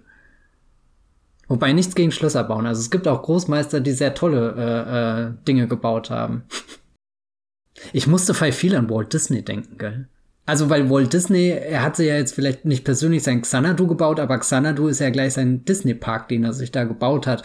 Und ich hatte Anfang des Jahres auf Disney Plus diese Dokumentation The Imagineering Story geschaut, wo sie in sechs Episoden eben die, die Entstehung der Disney-Parks weltweit nachvollziehen. Und da finden ja ähnliche Erdbewegungen statt, um so einen total künstlichen Ort zu errichten, wo ich mir bis heute unschlüssig bin, ob das das Paradies oder die Hölle ist. Also ich würde manchmal gern rein, einfach um das zu erleben, weil das ja auch so eine immersive Erfahrung ist. Und dann stehe ich aber manchmal immer wieder davor und denke mir, das ist überhaupt nicht authentisch. Ich sehe komplett, wie, wie künstlich das alles ist. Ich glaube, ich muss irgendwann mal so ein paar gehen, um es rauszufinden, wie, wie es sich wirklich anfühlt. Aber daran musste ich auch oft bei dieser Xanadu Villa denken, dass sie ja eigentlich an was ganz erhabenen, tollen, eindrucksvollen angelehnt ist, aber dass das, was übrig bleibt, halt einfach nur was geschaffen ist, was du schaffen kannst, wenn du das Geld dafür hast. Keine Seele. Hm.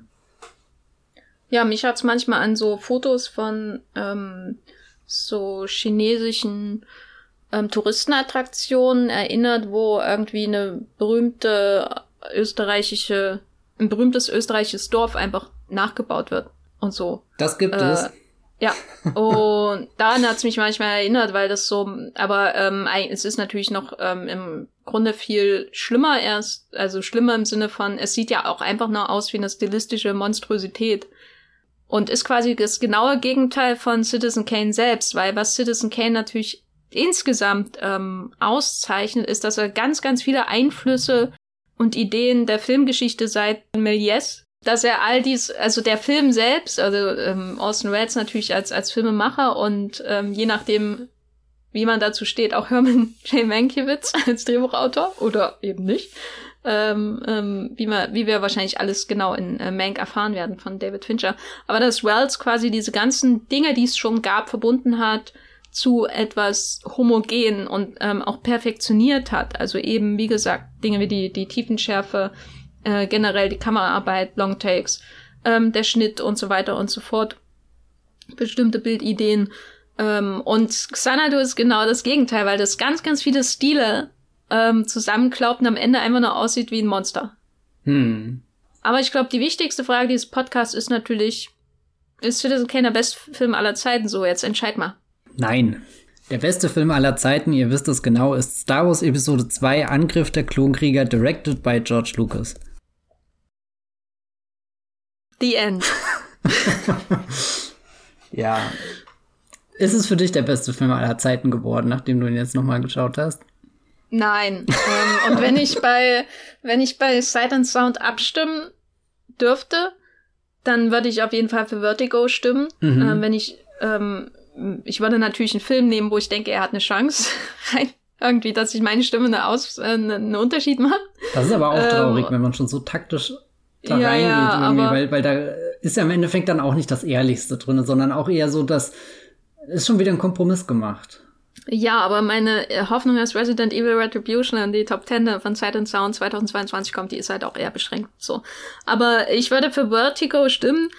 Ich meine, es ist natürlich eine völlig absurde Frage, bester Film aller Zeiten. Wie will man das überhaupt entscheiden? Aber wenn ich jetzt zwischen den beiden zum Beispiel entscheiden müsste, ähm, und Vertigo ist ja, wie gesagt, 2012 auf Platz 1 gekommen zum ersten Mal, ähm, dieser Sight and Sound Liste, dann wäre meine Begründung, dass ich bei Vertigo nie über die Form nachdenke so richtig. Also der Film zieht mich halt rein und selbst wenn dann ähm, diese berühmte Vertigo-Shot kommt, der natürlich auch bei ähm, filmwissenschaftlichen Büchern immer eine Rolle spielt. Oder wenn dann die, die ähm, Traumsequenz zum Beispiel kommt und so weiter. Es ist ja nicht so, dass es dem Film irgendwie in der Form irgendwo mangelt. Dann denke ich aber nicht darüber so nach, wie ich bei Citizen Kane über die Inszenierung nachdenke. Bei Vertigo bin ich einfach drin und er hat auch jedes Mal neue Facetten, ähm, die ich zumindest finde, die ich so bei Citizen Kane nicht finde, weil der Film dann eben doch irgendwie auch ein bisschen abgeschlossen für mich ist, Citizen Kane. Und ich habe ihn halt jetzt schon öfter gesehen. Ähm, und vielleicht ändert sich das in zehn Jahren ähm, nochmal, aber im Moment ist es eben nicht so. Aber durch äh, der Rewatch jetzt gestern für den Podcast hat auf jeden Fall meine Sicht ein bisschen verändert. Ich habe schon mehr gefühlige Bezüge in dem Film gefunden und würde aber trotzdem sagen, dass ich jederzeit lieber nochmal den Rumpf von Magnificent Anderson schauen würde, als nochmal ähm, Citizen Kane, weil selbst das, was ein bisschen, was noch von seinem Nachfolgefilm Magnificent Anderson, Ambersons übrig ist, berührt mich auch mehr als alles in Citizen Kane. Und ich trauere, ich, manchmal wache ich nachts auf und denke, was würde ich alles geben, um seine Version von Magnificent Ambersons zu sehen? Was, was ist deine, hat sich deine Haltung im Großen und Ganzen verändert und Team Vertigo oder Team Citizen Kane? ich weiß nicht, ob sich meine Haltung verändert hat. Ich glaube, es formt sich gerade überhaupt zum ersten Mal eine richtige Haltung bei mir zu dem Film und das finde ich ist definitiv etwas wert. Da bin ich äh, froh drum, dass da jetzt irgendwas wächst.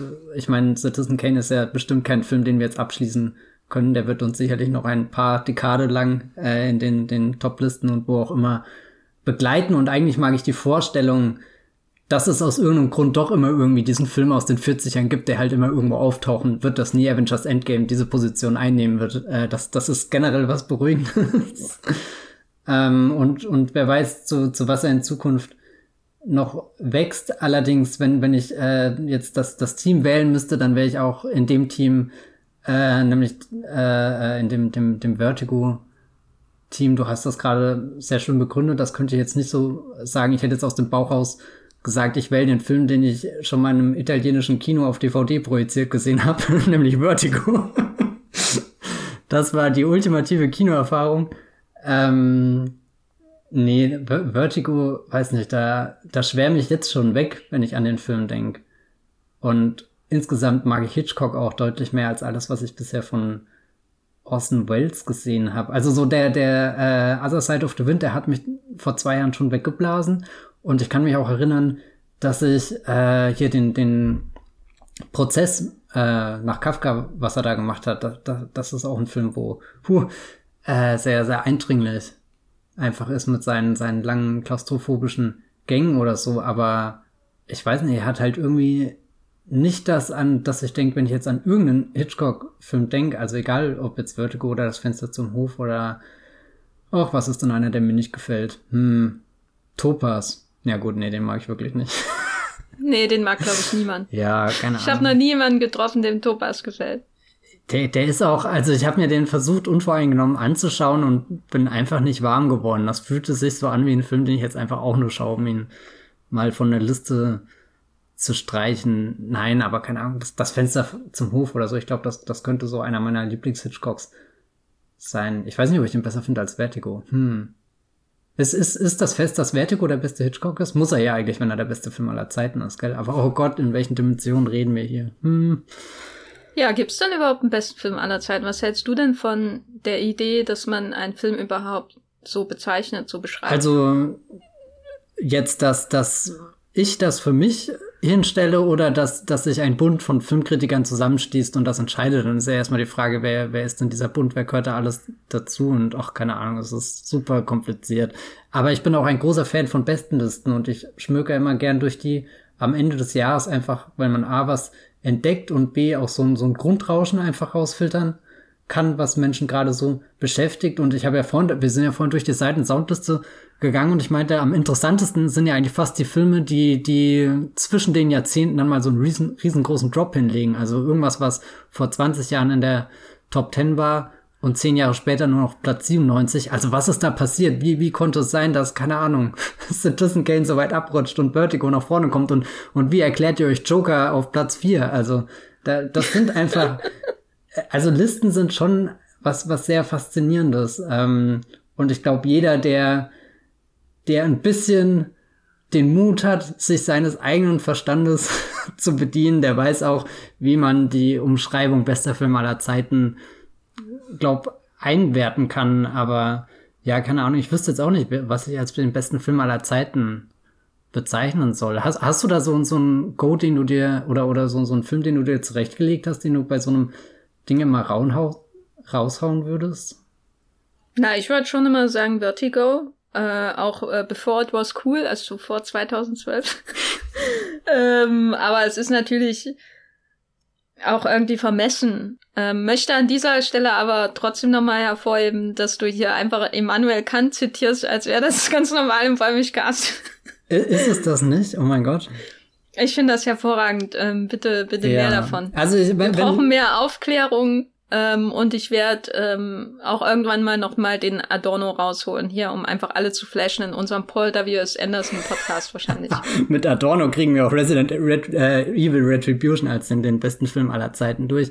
Jetzt habe ich gerade kurz auf Letterbox geschaut. Da habe ich auf meinen ersten Platz der Herr der Ringe, die Gefährten als besten Film aller Zeiten offenbar festgelegt. Und ich muss sagen, ja, das stimmt. Was will ich dazu noch sagen? Ja, oder? Also, ich meine, überlegt allein, wie die Ringgeister da in der Nacht rumreiten. Also, das sind Dinge, die habe ich nie wieder irgendwo anders gesehen. Das ist, ah, oh, das ist als, oh. Also, ich habe ähm, letzte Woche, als ich den letzten Podcast geschnitten habe, währenddessen der Herr der Ringe der Gefährten geguckt und kann sagen, ja, kann man machen. Es ist unheilig, was du hier erzählst und offenbar auch getan hast. Es, es, das, ja, das na, ich habe den Film ja schon 30 Mal gesehen. Ich habe ihn, glaube ich, nicht mal zu Ende geschaut. Ich habe dann einfach gestoppt und gedacht, ich bin jetzt fertig mit also dem Schnitt. Du bist gerade wie der Nazgul, der die, die, der die rostige Klingel in, Klingel in Frodo reinbohrt und dann nochmal rumdreht, weil er denkt, das ist noch nicht zu Ende. Dann weiß ich jetzt genau, wie dein Gesichtsausdruck gerade aussieht. Das finde ich lustig, weil das der Ausdruck von Elijah Wood, der hat sich auch sowas von in meinem Kopf gebrannt. oh je. Ihr könnt Citizen Kane auf DVD und Blu-ray kaufen. Schaut ihn nicht zuletzt in Vorbereitung auf Mank, der am 4. Dezember zu Netflix kommt und über den wir vielleicht, vielleicht auch nicht reden werden. Vielleicht reden wir ja auch über Hillbilly Elegy von Ron Howard. Na, man muss halt immer abwägen, wer der Großmeister ist, der den Film gemacht hat. Dann kristallisiert sich schnell heraus, was der Film der Stunde ist.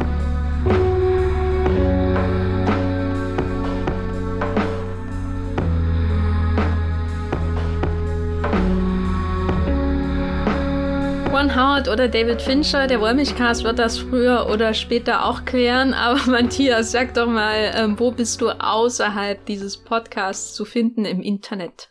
Ihr könnt mich auf Twitter finden, da schreibe ich als Matthias Hopf oder unter dem Kürzel, wollte ich sagen. Unter dem Nickname? Unter dem Nickname, bam, at Bibelbrox mit 3e oder ihr schaut auf meinem Blog vorbei. Das Filmfeuilleton, der hat schon so einen richtig überheblichen Titel. Da wird dann demnächst auch die ultimative Liste der besten Filme aller Zeiten erscheinen. Und ihr werdet, ich bin, ihr werdet staunen, was da steht. ich bin gespannt auf die Liste mit der Herr der Ringe und Joker. Ach, Joker, und als ob der Ansatz hoffe, du reichst die auch bei Sight and Sound ein, äh, obwohl sie gar nicht gefragt haben. Also Joker, der, der würde auf meinem Drittblock irgendwo in der Liste stehen. Ich bin auch im Internet zu finden als Gafferlein bei Twitter, als der Unterstrich Gaffer bei Letterboxd und als Ach ja, mein Blog. der-gaffer.de, ähm, wo ich auch mal den Film Madame de äh, erwähnt habe von Max Oeffels, den ich auf jeden Fall in meiner Top 5 der besten Filme aller Zeiten und in meiner Top 3 der besten Charts Boyer-Filme aller Zeiten nennen würde. Der nämlich jetzt am Ende der aktuellen Sight and Sound Liste steht, die Schweine. Nur, das geht gar nicht, ne? Aber auf Platz 93, den kannst du ja nicht hinter Fahrraddiebe setzen. Naja, irgendwann machen wir bestimmt auch mal einen Fahrraddiebe-Podcast. Liebe Hörerinnen äh, und Hörer da draußen, wir danken euch recht herzlich für eure Aufmerksamkeit und wir hören uns beim nächsten Mal. Tschüss. Ciao.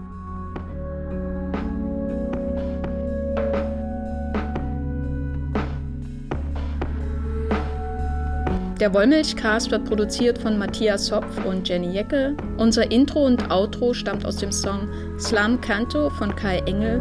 Ihr könnt den Podcast bei allen gängigen Apps abonnieren und wir freuen uns über Kommentare und Bewertungen bei iTunes.